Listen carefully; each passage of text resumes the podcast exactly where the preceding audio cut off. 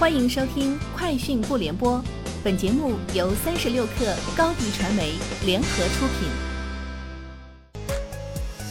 网络新商业领域全天最热消息，欢迎收听《快讯不联播》。今天是二零二零年九月十六号。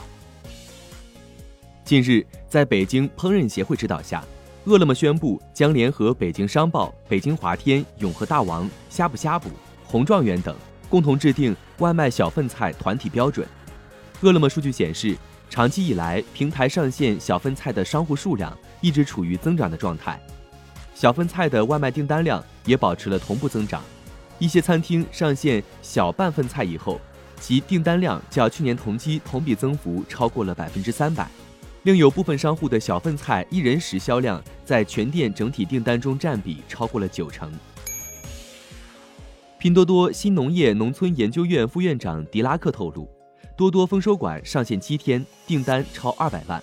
包括手机等电子产品在内的新农资农具在四线及以下的低线城市销售量明显提升。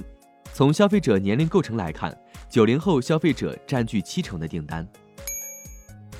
快手电商宣布，二零二零年八月，快手电商订单量超五亿单。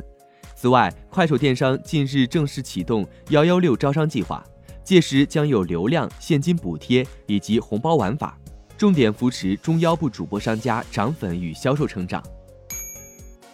三十六氪获悉，百度 Apollo 智能车联在近日推出了全新车载小程序二点零，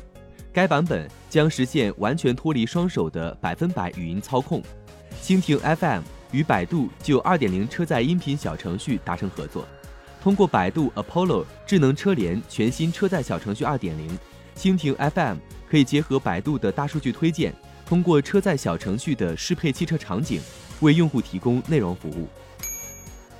西门子大中华区智能基础设施集团总经理贝拓明称，西门子已在欧美市场推出了壁挂式充电桩，这种充电桩未来可能出现在中国的街头，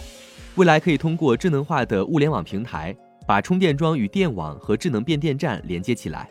但这需要整个生态系统一起努力。数据表明，中国的充电桩远远不能匹配新能源汽车的规模。据《金融时报》知情人士透露，根据一份已提交给美国政府的提案，字节跳动已经决定将 TikTok 的总部保留在美国，字节跳动仍然是 TikTok 的控股股东，甲骨文将持有少数 TikTok 股权。其他美国投资方可能包括曾与微软一起竞标的沃尔玛，沃尔玛也可能将持有少数股权。